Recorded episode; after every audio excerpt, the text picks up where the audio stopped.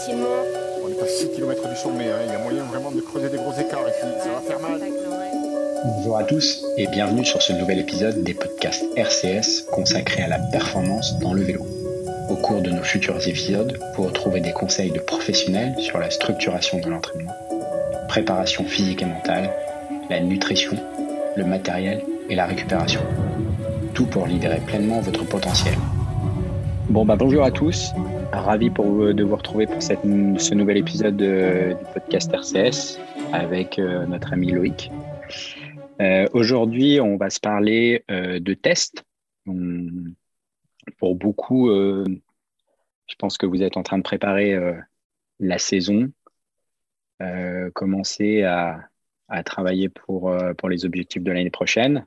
Et donc forcément, dans toute bonne préparation, il y a forcément euh, des, une planification qui doit, euh, qui doit s'envisager. Et dans cette planification, il y a forcément euh, des tests pour savoir où est-ce qu'on en est, comment ça se situe.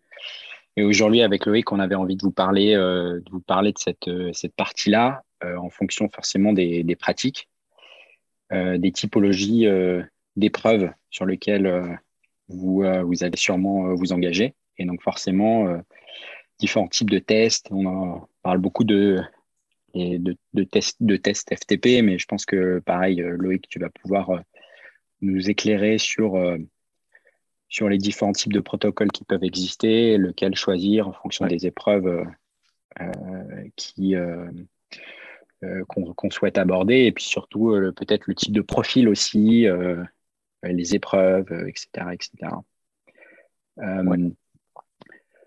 Toi, euh, ma première question, euh, c'est toi, Loïc, toi, dans ta, dans, ta, dans ta préparation et puis globalement dans les, dans les préparations et les personnes que tu accompagnes, à quel moment euh, tu planifies un test? C'est-à-dire une fois la coupure et, une fois la coupure terminée et que euh, tu commences à réengager euh, euh des, des entraînements, à quel moment tu t'envisages ces, ces, tests avec tes clients?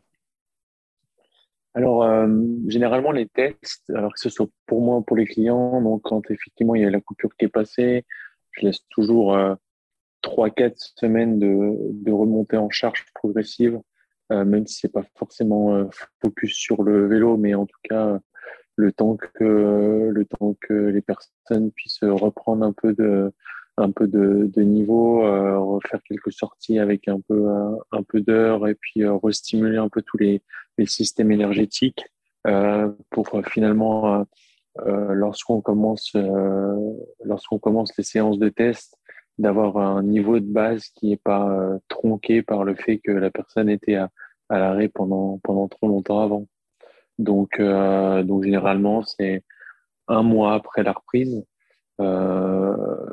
Pour certains qui ont un, passé, un historique au niveau des datas euh, conséquent, euh, des fois je le fais durer un peu plus, dans le sens où je sais finalement la, perdition par rapport au niveau de base de l'année d'avant et par l'analyse des fichiers et les corrélations entre les puissances, les fréquences cardiaques. Euh, S'il y a un cycle à faire, euh, j'arrive à, le planifier sans forcément faire les tests. Parce que c'est vrai que suivant les, tests proposés, des fois c'est un peu compliqué, euh, par exemple quand on les fait en, en, extérieur, des fois de, les faire quand les conditions sont mauvaises. Donc je privilégie un peu plus le, le cycle d'entraînement qu'au test euh, pour, euh, pour certains, et puis on le fait après en fin décembre, début janvier. Donc, donc voilà, mais généralement c'est quand même, on va dire, un mois après la, la, reprise de, l'entraînement, après la, la, coupure, la coupure ou la période de, de décharge. Et euh, concrètement, en quoi ça consiste? Alors, je suppose que euh, il, y a globalement euh, un test 30 minutes, probablement un test à, PMA. Euh, mais est-ce que tu peux nous en dire un peu plus avec les, différents déjà les différents tests qui peuvent exister? Et globalement à à quoi ils servent en termes d'évaluation? Alors c'est vrai qu'il y a beaucoup de, possibilités de, testing sur le marché. Euh, quelque chose qui est très euh, connu, réputé, on va dire que c'est le test VO, VO2 qui se fait en, laboratoire. C'est vrai qu'il y a beaucoup de gens qui, connaissent cette évaluation en fait qui est faite par la prise d'échange gazeux, donc par masque, sur un vélo ou sur un tapis, et puis en fait par, par un test incrémental, donc une puissance de départ et puis des paliers avec une, évolution progressive de, la puissance mécanique.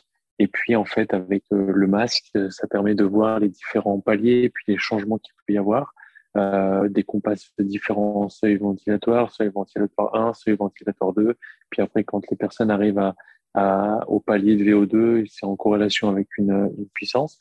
Donc ça, c'est des choses qui euh, existent finalement depuis longtemps, que beaucoup de personnes euh, euh, connaissent, que les athlètes d'élite euh, font régulièrement dans le cadre aussi du, suivi longitudinal. après, moi, j'ai quand même beaucoup de clients qui, lors d'une première approche, euh, me disent qu'ils, par exemple, ils ont fait ces tests-là. Et puis, en fait, quand on creuse un petit peu ce qui se cache derrière ces tests, on voit qu'il manque quand même beaucoup d'éléments euh, pour, euh, pour euh, avoir des, données, on va dire, qui sont fiables et surtout qui sont directement utilisables à l'entraînement.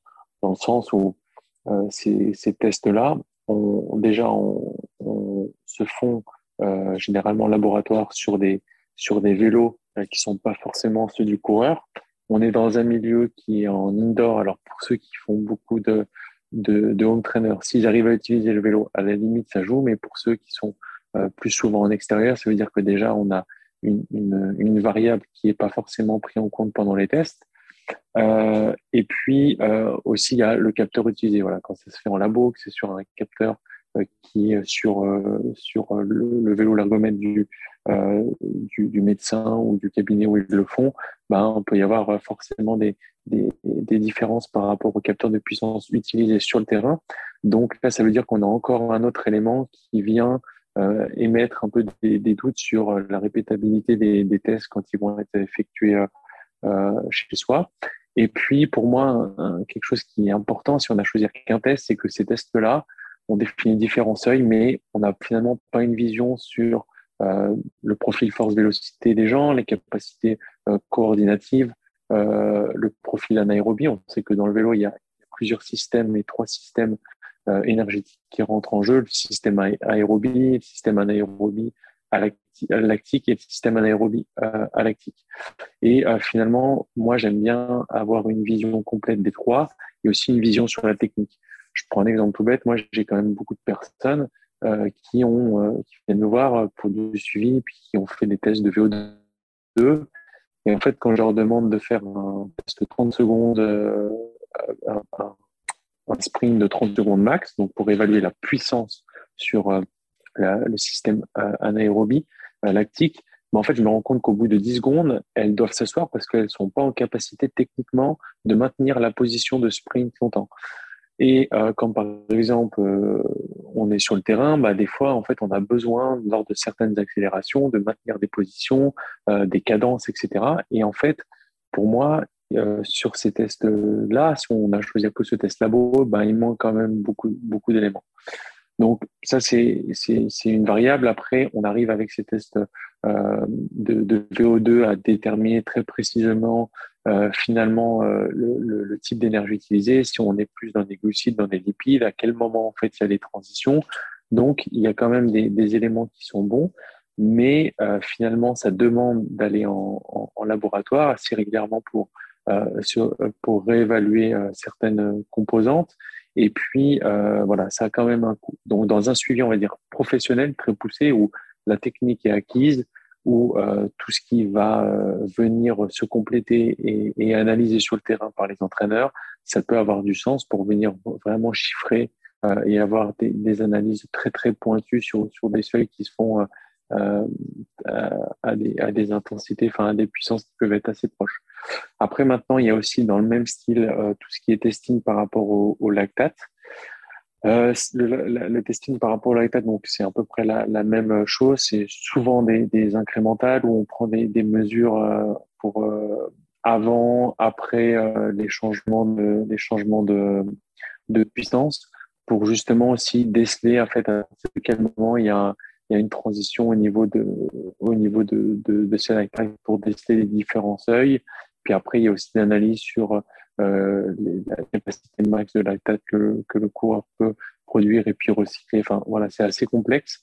Euh, c'est beaucoup, c'est beaucoup, ça a été beaucoup décrié par rapport au, à la méthode de mesure. Est-ce que c'est au doigt, est-ce que c'est à l'oreille? Des fois, il y a des, il y a des, il euh, il peut y avoir des petites erreurs. Et puis surtout après sur les protocoles à utiliser. Là encore, je trouve que c'est quelque chose de qui est plutôt pertinent, mais si c'est en corrélation, euh, enfin en tout cas si c'est aussi avec un, un, testing un peu plus global et qui permet encore une fois d'affiner ou d'avoir une vision un peu euh, différente euh, du testing qu'on peut euh, un peu un peu générique. Et puis la, le troisième euh, la troisième méthode pour pour tester, ben c'est celle que finalement qui est que moi j'utilise pour la majorité des clients euh, et même pour moi, qui est la méthode euh, ben, finalement sur le terrain. Alors sur le terrain, soit en extérieur ou soit en, intérieur. En fait, on définit un protocole de test avec qui est réparti sur des séances. Où sur la première séance, on a différents euh, sprints avec des cadences différentes qui nous permet d'avoir une idée du profil force vélocité, des capacités coordinatives aussi de, de la personne, euh, un effort pour, euh, sur un sprint long pour voir un petit peu euh, les capacités de la, puissance sur le système anaérobie et puis un test de 5 minutes qu'on utilise comme référence pour la puissance maximale aérobie et ensuite une seconde séance où là on utilise un test 30 minutes pour faire une estimation de la FTP. Je suis vraiment pas fan du 20 minutes parce que suivant les profils, on a encore une part d'anaérobie qui rentre euh, dans l'effort. Donc là, avec le 30 minutes, ça nous permet vraiment de d'éliminer cette, euh, part d'anaérobie qu'il peut y avoir à l'effort. Et puis, bah, du coup, c'est ces, euh, deux séances-là euh, nous permettent d'avoir une vision assez globale finalement sur euh, le profil de la personne, autant au niveau technique qu'au niveau physique et physiologique. Et puis, euh, j'aime bien avec les tests un peu continus aussi par rapport aux, tests qu'on peut trouver en incrémental, c'est euh, finalement aussi voir un petit peu toutes les corrélations qu'il y a entre la puissance, euh, la cinétique de la fréquence cardiaque, c'est-à-dire finalement sur les tests longs, comment évolue la fréquence cardiaque et aussi comment évolue la, cadence. On sait que la cadence de pédalage a un rôle qui est très important dans l'effort et notamment sur les efforts longs. Euh, qui est corrélé directement avec euh, la consommation euh, maximale d'oxygène. Et j'aime bien voir finalement comment les cadences peuvent varier au cours de, des, différents efforts et puis pour voir s'il n'y a pas quelque chose à, des gains aussi à, à, gagner par rapport à ça en optimisant certaines cadences pour soit économiser plus le système cardiovasculaire, soit plus le système musculaire. Et donc voilà, nous on a ces deux séances là qu'on propose généralement de refaire en, quand on reprend la prépa. Et puis en fait, euh, ben maintenant, euh, en tout cas nous, on, travaille avec presque tous les athlètes avec euh, la, puissance, la fréquence cardiaque et la cadence. Et ces tests-là, en fait, nous permettent aussi au cours de l'année, quand on a besoin de réévaluer, de refaire une mise à jour un petit peu des datas, bah, de pouvoir prendre des tests isolément sur une séance et de dire, OK, bah, là, aujourd'hui, j'ai besoin que tu me fasses un, un test avec un 45 secondes à fond. Et puis le, bah, le gars, il est dans, dans, dans, sa séance et puis il fait, il fait son test et il n'a pas besoin d'aller en labo, de refaire euh, tout, etc. Et puis après, moi, j'aime bien aussi, euh, bah, durant l'année, recibler en fait les tests par rapport euh, à ce que la personne va, va rencontrer en compétition. Ça, on en parlera peut-être un petit peu plus tard. Donc voilà, et... je sais pas si j'ai été clair, mais. mais non, non, c'était très exhaustive et, et, ça permet un peu de, de, de comprendre un peu les, les protocoles. C'est intéressant aussi de se, se, dire que tu préfères et vous préférez en général faire des tests 30 minutes euh, versus des tests 20 minutes. On sait que le test de 5 minutes et le test de 30 minutes, c'est des tests qui sont quand même très exigeants. Euh, c'est des efforts euh, mmh. violents. Quels seraient tes conseils euh, pour bien les réussir? Parce que bon, le, le, le le test, 20, le test 5 minutes, ça reste un test relativement simple, euh, une montée de 5 minutes à bloc.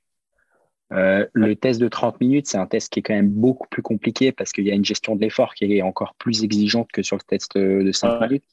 Quels seraient voilà, tes conseils pour, euh, notamment pour des gens qui débutent euh, pour bien les ouais, réussir? Alors, euh, alors c'est clair que le 5 minutes, le 5 minutes demande, pour ceux qui ne l'ont jamais fait, en fait, moi, je l'explique beaucoup comment le test va se, va se, va se dérouler. Euh, et puis surtout, je leur donne des, des, indications par rapport à la dureté de l'effort, le ressenti qu'ils doivent avoir. Toujours le 5 minutes.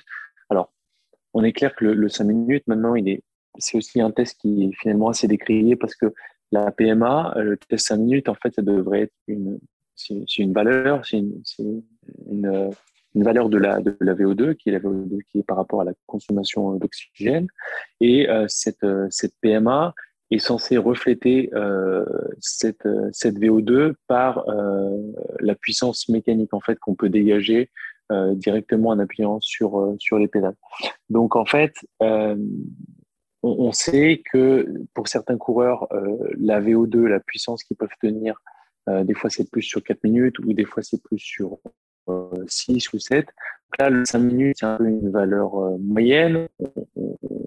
Des fois, pour certains coureurs, le test n'est pas assez long. Pour certains, il est presque un peu trop long. Mais en tout cas, moi, j'aime bien prendre toujours cette valeur-là et puis la remettre un peu justement en, en, comment dire, euh, enfin, la remettre en, par rapport au, en visualisation par rapport aux, autres, aux autres tests. Donc, euh, le, le 5 minutes, c'est un effort effectivement qui est très euh, qui est très violent, mais pendant les 2 minutes 30, enfin la première partie, pendant les 2 minutes, premières 2 minutes 30, voire 3 minutes, en fait, l'effort doit être très intense sans se sentir en fait à la rupture. C'est-à-dire qu'on doit toujours se dire, OK, finalement, quand j'arrive aux trois minutes, maintenant, je dois juste essayer de maintenir euh, l'effort que j'ai euh, pu, réaliser jusqu'à ici, la puissance que j'ai pu développer. Et en fait, le, temps qui va rester les deux dernières minutes ben, va, amener la fatigue et qui va faire que on va se sentir euh, vraiment au maximum sur les deux minutes. Mais il faut pas être déjà au rupteur au bout des deux minutes trente parce que les, deux minutes trente qui vont suivre avec la, fatigue et, l'intensité d'effort demandé va faire qu'on va être obligé de, baisser la puissance. C'est un test qui est très difficile pour la première fois quand les gens le font parce que soit ils partent trop fort, et ça, ils s'en rendent compte très rapidement au bout de 2 minutes 30 quand ils sont obligés de, baisser la puissance parce que le cœur est déjà au, taquet et puis qu'ils ne peuvent plus euh, produire la, puissance. Ou alors, euh, dans certains cas, euh, ils partent un peu trop prudemment. Du coup, ils augmentent progressivement la, puissance euh, et puis ils arrivent encore à augmenter dans la dernière minute. Mais limite, je préfère dans ce sens-là que, que dans l'autre sens. Je préfère avoir un départ un peu plus, un peu plus, on va dire en, contrôle que, que, de partir un peu trop fort. Puis après, euh, faut essayer de choisir une pente qui est assez, euh, qui est assez régulière. Euh, les cadences sont libres, les changements de position aussi entre assis et danseuse. Et après, en fait, moi, ce que je fais, c'est que par rapport au 30, pour le 30 minutes, euh, je prends 83% euh, de cette valeur du 5 minutes et ça me permet de donner finalement l'estimation de la puissance pour le 30 minutes. En fait, quand je me suis intéressé un peu à, ces, tous ces testings, en fait, généralement, les gens prenaient, c'était sur les tests, c'était sur les tests après 20 minutes, il y avait une puissance du 5 minutes qui était donnée, mais moi qui me paraissait trop haute. Et puis après, en fait, un an ou deux ans euh, à faire passer des tests entre 5 minutes et 30 minutes. J'ai pris tous les testings que j'avais que, que j'avais fait et j'ai fait en fait la moyenne des puissances que les gens pouvaient tenir entre euh, le 5 minutes et le 30 minutes et je me suis rendu compte que la moyenne c'était finalement 83% de cette puissance 5 minutes. Donc généralement en fait pour la puissance 30 minutes, je donne cette estimation là. Euh, puis je dis bah voilà pendant les 15 premières minutes tu pars sur cette puissance là, c'est un effort qui va euh, avoir une difficulté perçue qui va être qui va qui va être de plus en plus importante. Donc c'est normal que peut-être les 10 premières minutes tu trouves ça facile, mais attends les 15 ou 20 minutes avant d'essayer d'augmenter la puissance parce que probablement que, que la fatigue euh, va faire euh, aussi son effet et qu'au bout de 20 minutes, tu seras juste content de maintenir la, la puissance. Et puis après, bah, l'idée, c'est de voir euh, un, petit peu aussi comment la cadence évolue durant ces, tests. Un des, un des éléments que j'ai trouvé aussi euh, qui peut aider, alors plus pour des tests sur les tests 5 minutes, c'est potentiellement aussi avoir une pente ou en tous les cas une montée qu'on aime bien, dans lequel on, on a un peu des repères. On, sait que si on part à tel endroit et on arrive à tel endroit, globalement, euh, mm. il y a un aspect un peu psychologique, notamment sur ces efforts extrêmement violents où on est vraiment euh, bah, totalement euh, concentré, où on essaye de, de, tenir au maximum. Il y a un aspect aussi psychologique de se dire, OK, j'ai un point de référence, un point de départ et un point d'arrivée. Et psychologiquement, je sais que ce point d'arrivée, normalement, j'ai terminé mes 5 minutes d'effort ou mes 5 minutes et 30 secondes. Et ça aide, je trouve, euh, psychologiquement euh, pour ces tests-là, plutôt que quand on les fait sur euh, Home Trader, c'est beaucoup plus dur puisqu'on n'a pas ces points de repère d'avancer dans la montée. Et je trouve que c'est beaucoup plus difficile de, les, de faire ce même effort en fait sur, sur Home Trainer. Clairement. Il y a un truc qui peut être utilisé, c'est euh, le enfin, la, difficulté perçue à l'effort euh, sur une échelle de, de 0 à 10. Donc, tu dis, bah, par exemple, la, première minute, faut pas que je dépasse 7 euh, sur 10. Euh, si je suis déjà à 8 ou 9 sur 10, ça veut dire que ben, pour le temps restant, ça va être un peu plus dur. Et puis d'essayer d'être à 7, ensuite la deuxième minute à, la deuxième minute à 8, et puis très rapidement, au bout de 2 minutes 30, d'être presque à à 9, et puis les deux dernières minutes, c'est du 10 sur 10. Ça, ça peut aider. Et aussi, il y a quelque chose où maintenant, je le mets de plus en plus, c'est d'être pas forcément finalement me fixer sur euh, que 5 minutes, parce que euh, finalement, on sait que, que, que ces, tests-là, ces, ces, puissances, voilà, on n'est pas à, finalement à 20 secondes près. Ce qu'on ce qu'on veut, c'est justement avoir quelque chose qui euh, va être répétable. Et puis, de toute façon, dans l'entraînement, c'est jamais euh, OK, aujourd'hui tu fais des séries à 205 watts. C'est toujours une fourchette euh, pour être dans une certaine zone, pour rechercher des adaptations dans une zone. Donc finalement, que, la personne elle fasse euh, 5 minutes à 312 ou 5 minutes à 318 ou 5 minutes 20 à 309, on, on, est à peu près dans, dans une valeur. Après, ce qu'il faut juste, c'est que les temps qui soient repris euh, pour l'évaluation euh, soit, enfin, soit, soit, très proche pour pouvoir avoir une vision sur euh, la, progression. Et du coup, par rapport à ça, ça peut être aussi de se dire, OK, ben, en fait, je prends une bosse avec un début, une fin, et puis à chaque fois, je fais exactement, à chaque fois, je fais exactement pareil. Et puis, bah, peut-être qu'un jour, au début d'année, ça sera 5 euh, minutes 40 pour la faire. Et puis peut-être qu'après, ça sera 5 minutes 25. Alors après, il y a les conditions climatiques qui changent. Mais du coup, ça veut dire, comme tu disais, qu'il y a un point de départ, un point d'arrivée. Et puis ça veut dire qu'en fait, tant qu'on n'a pas passé le point d'arrivée, ben, l'effort ne, s'arrête pas. Donc ça peut aussi être des choses qui peuvent être bien pour pouvoir euh, se motiver à faire ces tests-là euh, assez régulièrement si on prend un endroit un peu abrité euh, du vent pour pas avoir trop trop de grosses variations. Oui, je comprends. Ouais. Non, non, effectivement, ça, ça aide euh, à voir ces, ces points de référence. Euh, et c'est intéressant aussi ce type d'échelle de bien se dire euh, bon, déjà, je ne peux pas tout mettre dans les deux, trois premières minutes et en garder sur la pour, pour pouvoir arriver à le terminer jusqu'à jusqu'à la fin. une question aussi qui m'intéresse sur l'évaluation de plus de l'économie en fait et la capacité de récupération parce que euh, je suppose que là, tous ces tests permettent d'avoir, bon, comme tu l'as dit, d'évaluer le profil du coureur. Probablement que ça va être lié aussi à son poids euh, et, à, ses capacités à développer effectivement euh, puissance, cette puissance vélocité. Mais comment, comment tu arrives aussi à évaluer sa capacité à récupérer et finalement de pouvoir euh, enchaîner des efforts euh, au seuil ou mettre des efforts maxi, euh, maximales, mais de manière répétée et en, en, en, accumulant de la fatigue. Ouais. Alors effectivement, ça c'est une bonne question. Donc on peut, il y, a différents moyens en fait, si tu veux d'évaluer un peu le, les, les, les, les capacités d'endurance c'est difficile de standardiser euh, un test avec une puissance constante, euh, avec un terrain finalement où tu as très peu de roues libres, et puis de finalement de choisir euh, l'intensité. Alors il y a, des moyens pour finalement faire, on appelle ça du découpling pour analyser la, la, variation de la fréquence cardiaque par rapport à une même par rapport à une même intensité au cours d'une durée d'effort.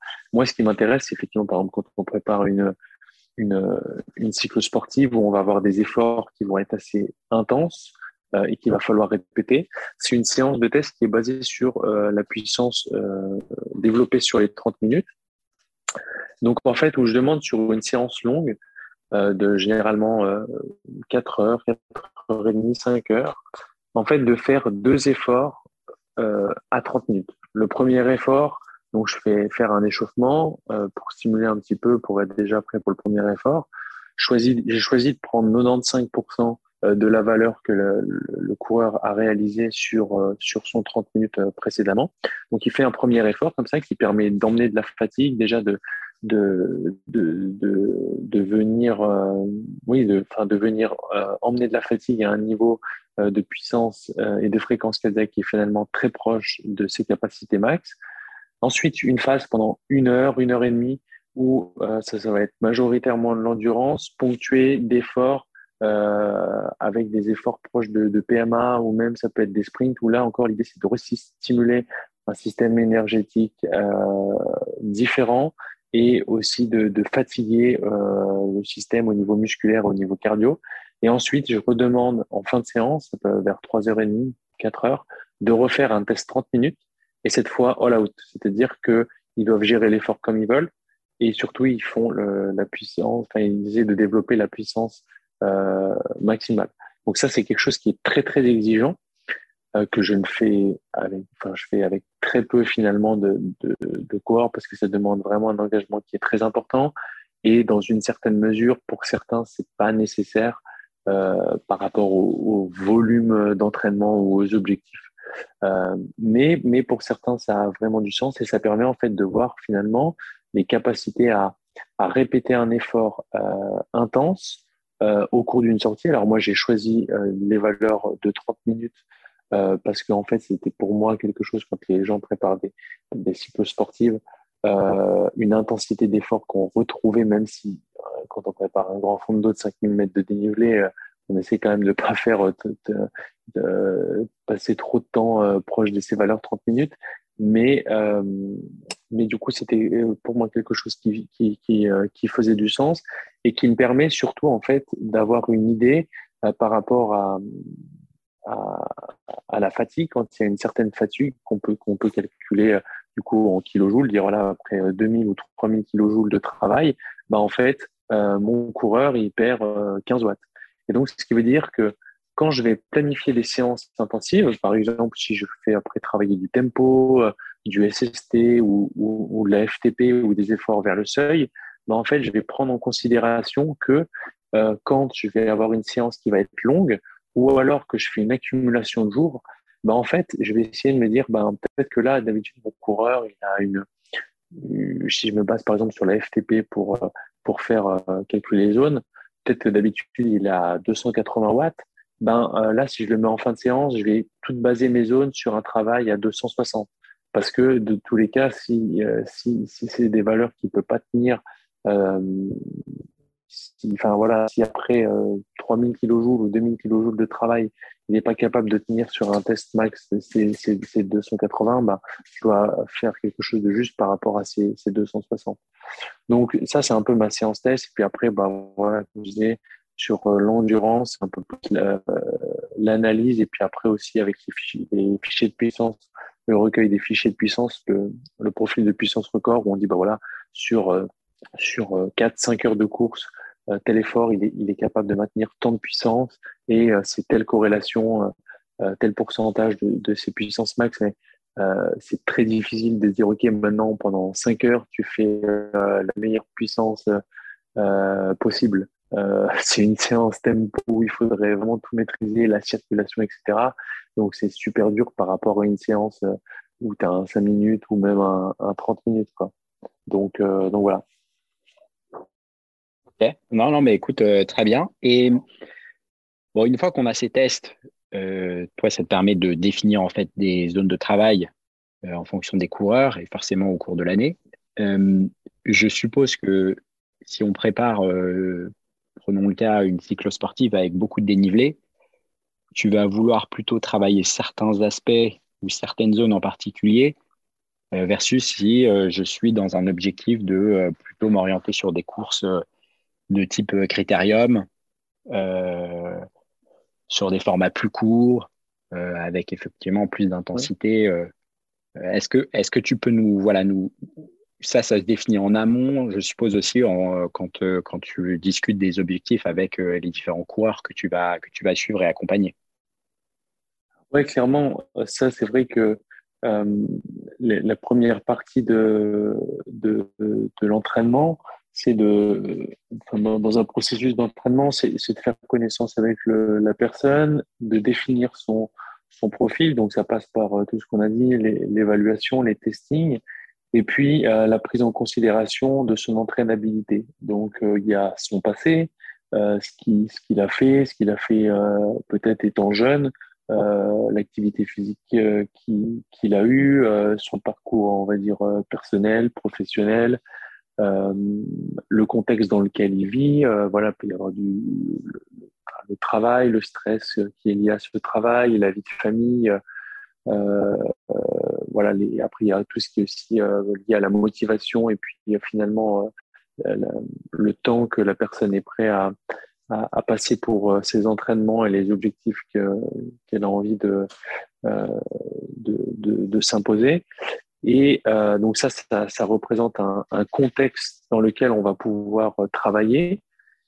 Et puis, euh, la seconde phase, c'est euh, effectivement de savoir, euh, en fait, sur les objectifs que la personne a ciblés, savoir qu'est-ce qui, qu'est-ce qui rentre euh, en compte et en, en, jeu comme, euh, comme élément pour venir performer.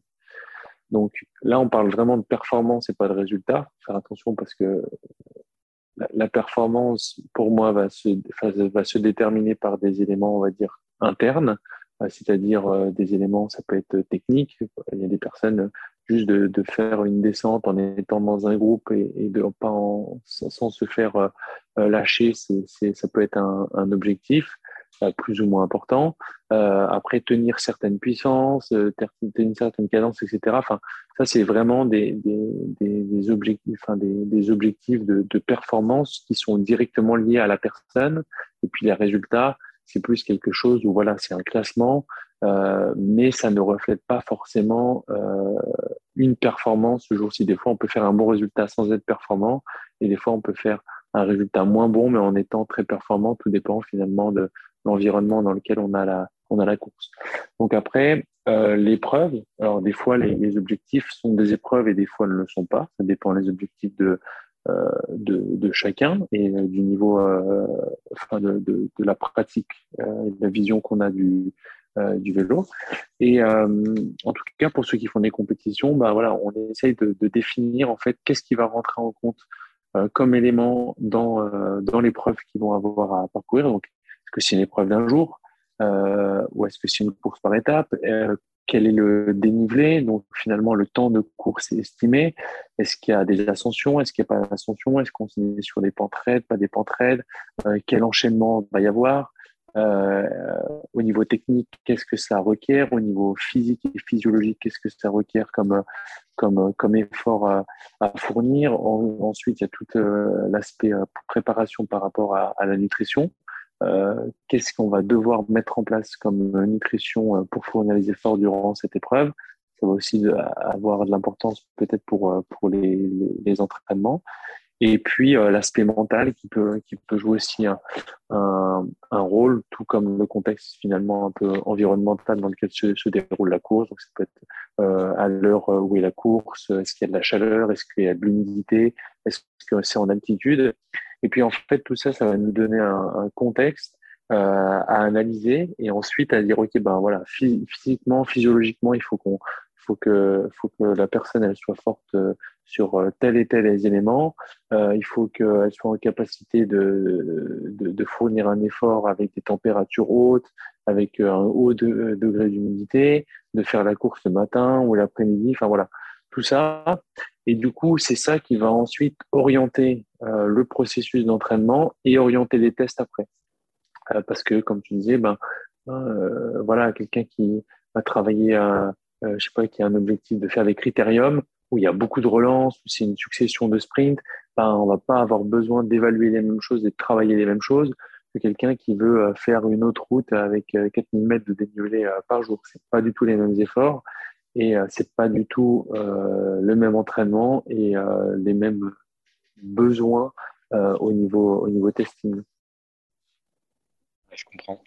Et aujourd'hui, actuellement, comme il y a une, enfin, une démocratisation des capteurs de puissance, il y a un peu une obsession sur, sur le test FTP et, et finalement l'obsession de savoir quelle est la puissance maximale qu'on va développer sur, euh, sur 20 ou sur 30 minutes, euh, les watts par kilo, etc.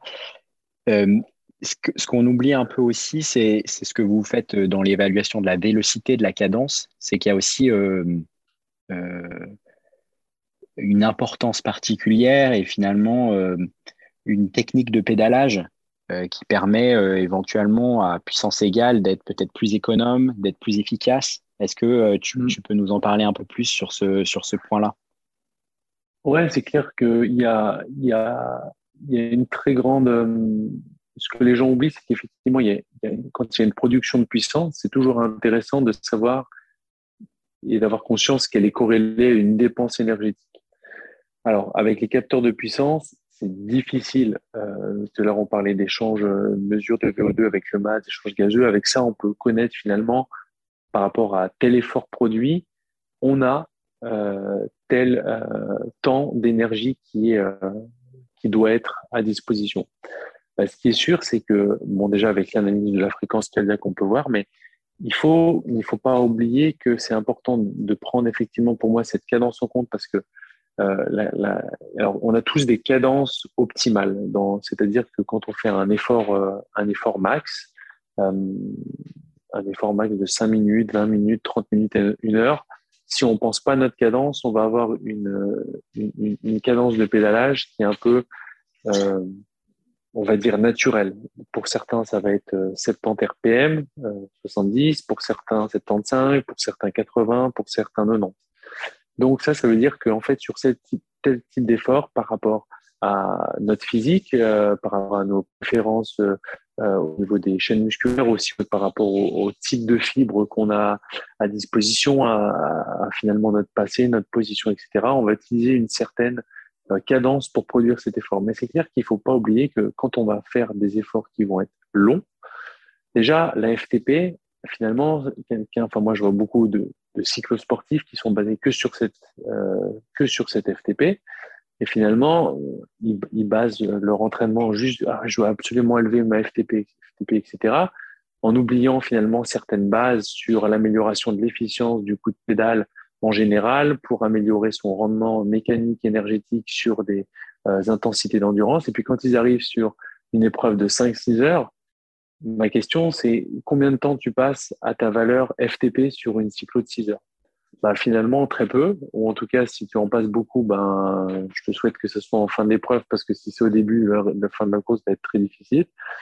Et du coup, euh, et du coup, c'est là où, effectivement toutes ces données euh, d'analyse du coût énergétique euh, et notamment de, la fréquence de pédalage ont du sens parce que c'est clair que dès qu'on est sur des braquets qui sont un peu plus faibles en cadence, on, va avoir une production on, va, dire, on va utiliser plus le système musculaire, donc on peut avoir une production de, de force, enfin, de puissance au niveau musculaire qui va être plus intense.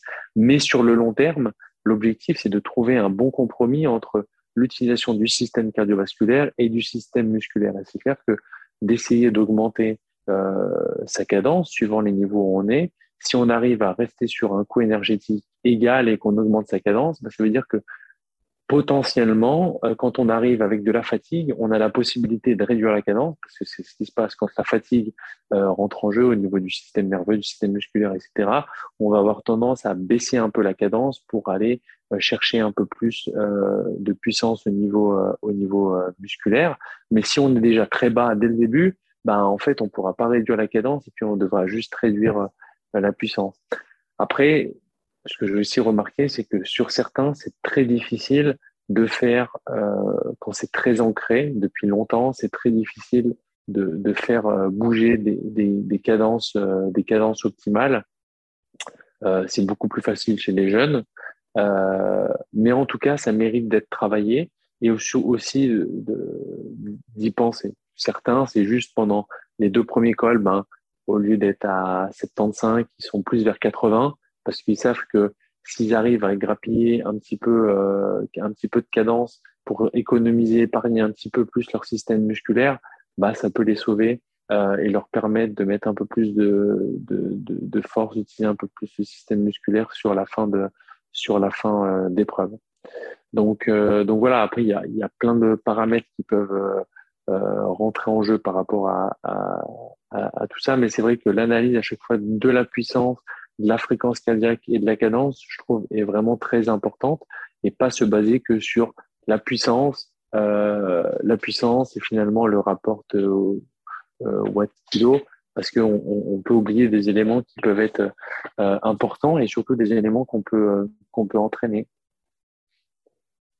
Très bien. Et en parlant aussi de capteurs, il y a des nouveaux capteurs type capteurs de glycémie qui sont arrivés sur le marché, qui permettent éventuellement aussi d'évaluer un, un, certain nombre de choses. ça, c'est pareil, c'est des, éléments qui peuvent être intéressants à prendre en ligne de compte, puisque on sait qu'aussi la nutrition, et plus particulièrement sur des épreuves longues, avec une exigence, euh, peut-être potentiellement du dénivelé, la nutrition, elle, elle, a un rôle aussi extrêmement important dans, dans la performance. Le fait de, de, de, de, de, moins bien se nourrir va, va potentiellement avoir un impact euh, extrêmement important sur la puissance, euh, euh, sur l'épreuve. Donc, Claire, ce type clairement. de, capteur. Alors, clairement, c'est sûr que la nutrition a, un rôle, un rôle primordial. Il est souvent oublié parce que euh, enfin pas oubliée, ou en tout cas mis un peu au, au, second plan ou pendant longtemps, elle a été un peu euh, euh, oubliée de la, de la performance, mais il faut pas, faut pas oublier que quand même la nutrition joue directement sur nos gènes. Donc, euh, par rapport à, la notre façon de manger, à ce qu'on qu'on consomme, etc., on peut modifier les gènes, les réponses aussi, qui sont ensuite données au niveau système immunitaire, etc. Bref. Mais c'est vrai qu'au cours de la performance, dans, dans, différents contextes. Tu vois, tout à l'heure, on parlait de, testing. C'est ça aussi que, que j'aime beaucoup mettre en, en, perspective et ce que je dis à, à tous les, les, les clients que, que, que j'ai, c'est que certains arrivent avec une pression, tu sais, à se dire, ah putain, mais le test, je dois absolument faire, faire bien, etc. Déjà, je leur dis, okay, tranquille, c'est pas un test de, de sélection.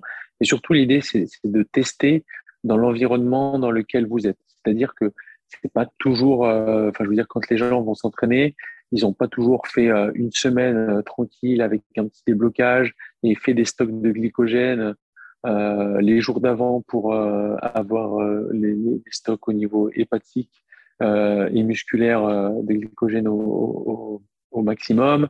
ils n'ont pas forcément tout le temps, voilà, un, un, état de fraîcheur et, et un état, on va dire, énergétique, une disponibilité énergétique qui est au maximal, maximum.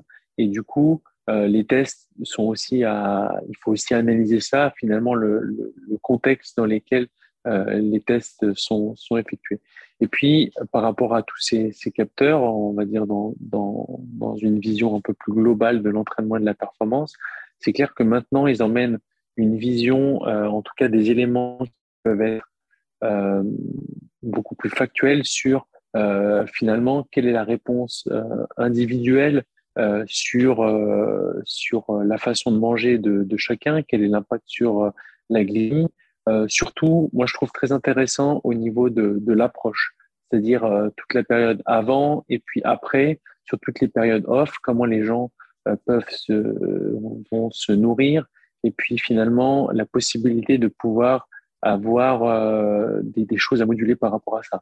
Après, sur le vélo, c'est encore quelque chose de différent parce que, alors là, il faudrait tu vois, typiquement discuter avec Valentin de ça. Euh, là vraiment, après, c'est de l'analyse par rapport à la diététique et, la nutrition vraiment très poussée parce qu'il y a quand même beaucoup de choses qui rentrent en compte euh, dans, un effort par rapport à l'intensité de l'effort. Est-ce qu'il y a des de récup dès que tu vas arriver au sommet d'une bosse, tu vas redescendre, même si tu manges, ta glycémie elle rebaisse. Après, suivant l'intensité de l'effort, tu as une plus ou moins grande inertie. Euh, si tu bois un café, pas de café. Donc là, c'est vraiment encore euh, un, domaine où il faut vraiment tout analyser finalement euh, pendant qu'il y a la glycémie qui évolue comme ça, ok, le gars, il a tel type d'effort, il a fait ça avant, il a mangé ci à ce moment, il a bu ci qui était concentré. Donc c'est quand même beaucoup de choses et ça, je pense que c'est un peu comme, comme on disait les tests, il faut des fois s'y revenir à certains basiques et euh, une certaine logique un peu euh, générale et par rapport à ce qu'on connaît maintenant euh, sur, euh, sur la nutrition. Et puis, ne pas vouloir tout le temps tout chercher à, à contrôler, euh, à contrôler, puis à vouloir changer durant, durant l'effort. Je pense que sur tout ce qui est l'environnement, euh, tu vois, euh, arrive à aiguiller un peu plus par rapport au petit déjeuner, euh, arrive à aiguiller un peu plus par rapport au, par rapport au, souper, enfin le soir pour finalement dire voilà, tu vois, quand tu manges ça après en dessert, ta glycémie la plus varie que quand tu es là, du coup tu es un peu plus faim. Enfin, ça, ça, me semble quelque chose qui finalement va être euh, utile. Euh, après, euh, vraiment sur l'effort, il me semble qu'il y a quand même beaucoup, enfin, il y a tellement de choses qui rentrent en compte que c'est, en tout cas, ça me semble pour le moment encore un peu tout compliqué d'expliquer. Ah non, mais très bien. Ok. Je ne sais pas si toi, il y avait des points qu'on n'avait pas encore abordés, que tu souhaitais euh, particulièrement, euh, sur lesquels tu souhaitais euh, revenir ou même expliquer.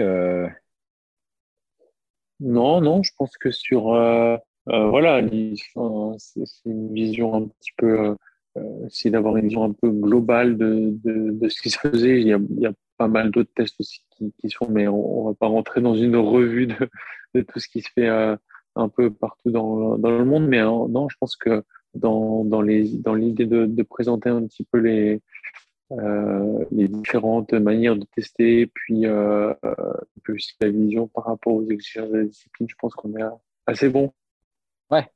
Peut-être une dernière chose euh, qui peut être importante, euh, notamment pour des gens qui souhaitent s'y mettre ou commencent le vélo, etc.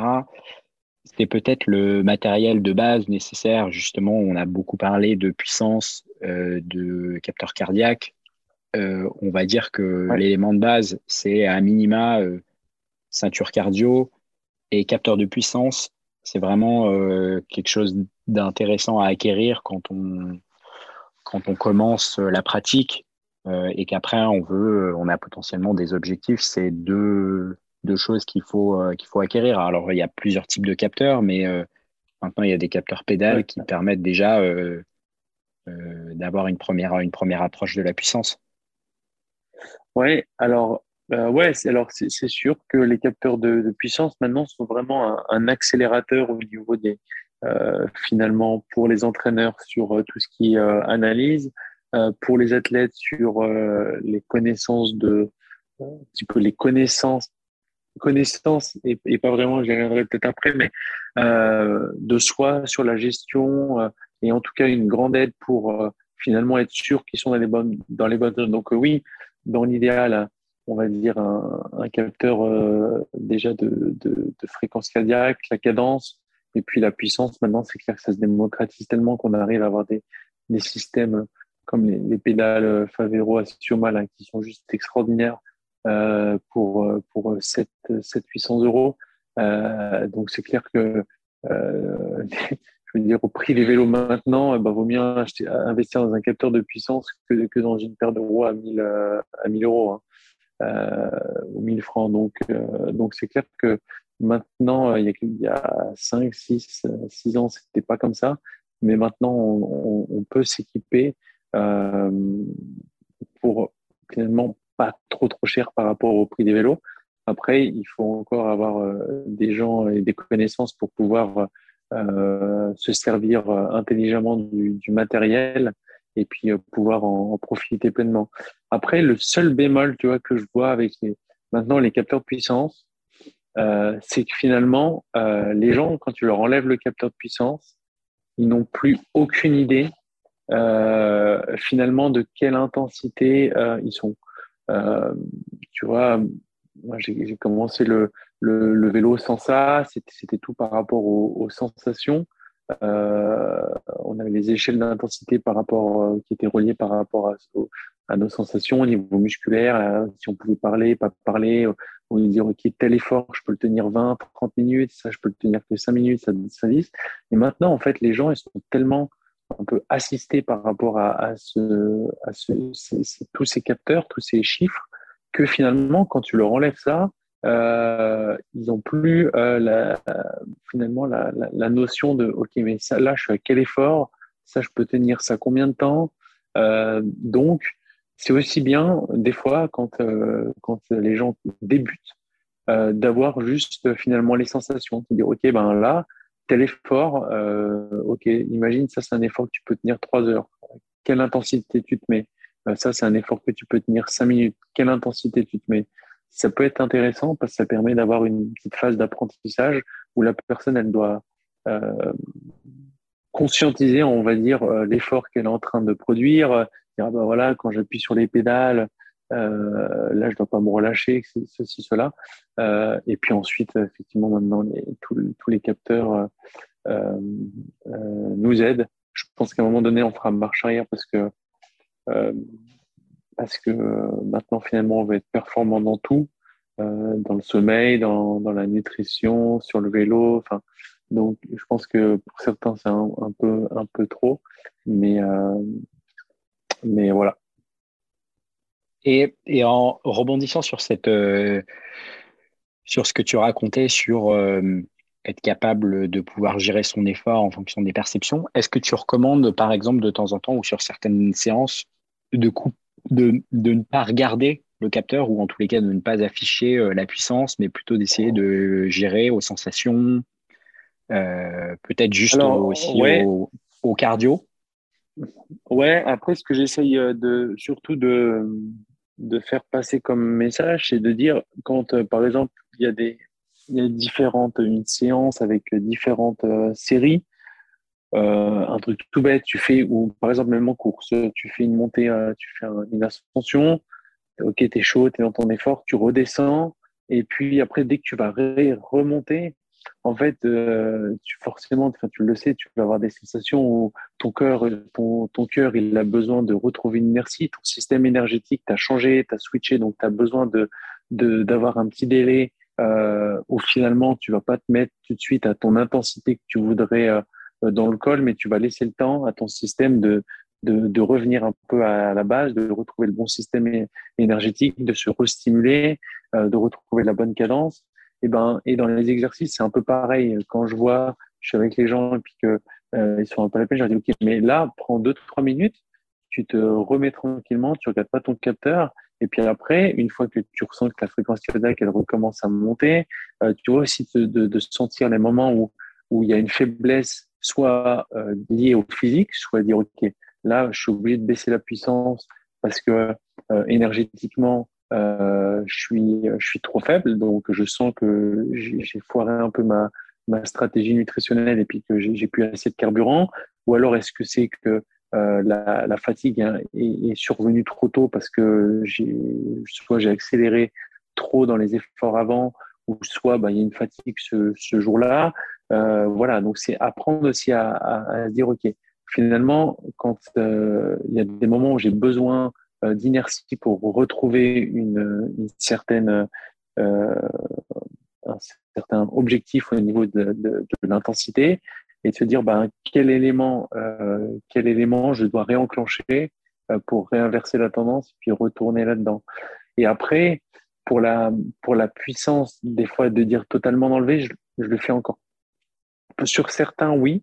Sur certains où je sais qu'ils ont euh, la capacité, mais je sais qu'il y en a beaucoup aussi d'autres. Si je fais ça, ça part un peu, euh, ça va partir un peu dans tous les sens. Et déjà que c'est très difficile de faire comprendre à, à la majorité des gens qu'il faut pas rouler trop fort. je sais que si je fais ça, c'est à chaque fois des séances où je vais me retrouver avec des séries à 30 watts de plus, donc je le fais pas. D'accord, ok. Ouais, je comprends. Je comprends les. Surtout, on est entraîné par euh, par les autres, par le groupe. et puis là, ouais et toujours avec cette même perception de euh, bah, plus je me fais mal, plus potentiellement je progresse. Euh... Exactement. Ouais, ouais.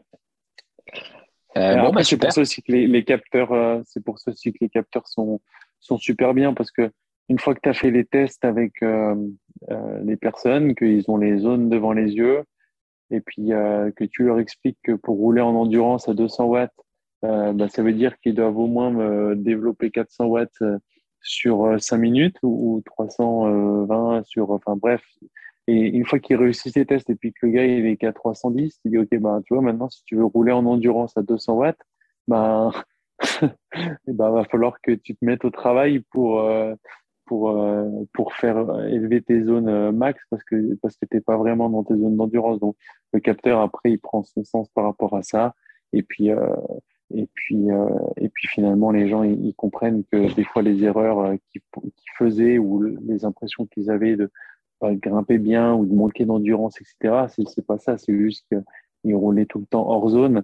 Et puis, peu importe la puissance que tu es capable de, développer sur 5 minutes, 10 minutes, 30 minutes, une heure, si tu roules toujours trop par rapport à tes zones max, ben, dans tous les cas, tu auras toujours le, le, même, le même effet sur une fatigue précoce. Quoi. Ah bah, du coup, on en profite. Ouais, on en profite pour euh, saluer Giuseppe. Euh...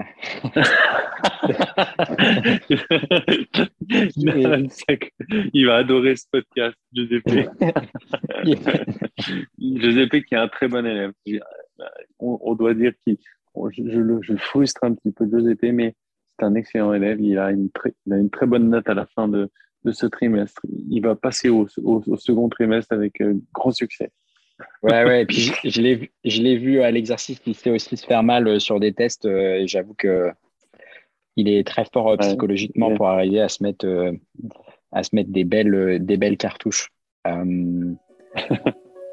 eh ben, en tout cas, j'espère que bah, ça vous aura plu. on a été ravis avec Loïc de, de faire ce podcast sur cette partie des tests. j'espère qu'elle vous aurait appris plein de choses. Et quoi qu'il en soit, si vous avez d'autres thématiques, euh, d'autres questions euh, que vous souhaitez euh, qu'on aborde par la suite, on a encore plein de choses à voir avec Loïc. On vous prépare des, super séances. sans tout dévoiler, Loïc, je pense qu'on a une prochaine, un prochain podcast sur la préparation mentale qu'on aimerait bien, qu'on aimerait bien mettre en place.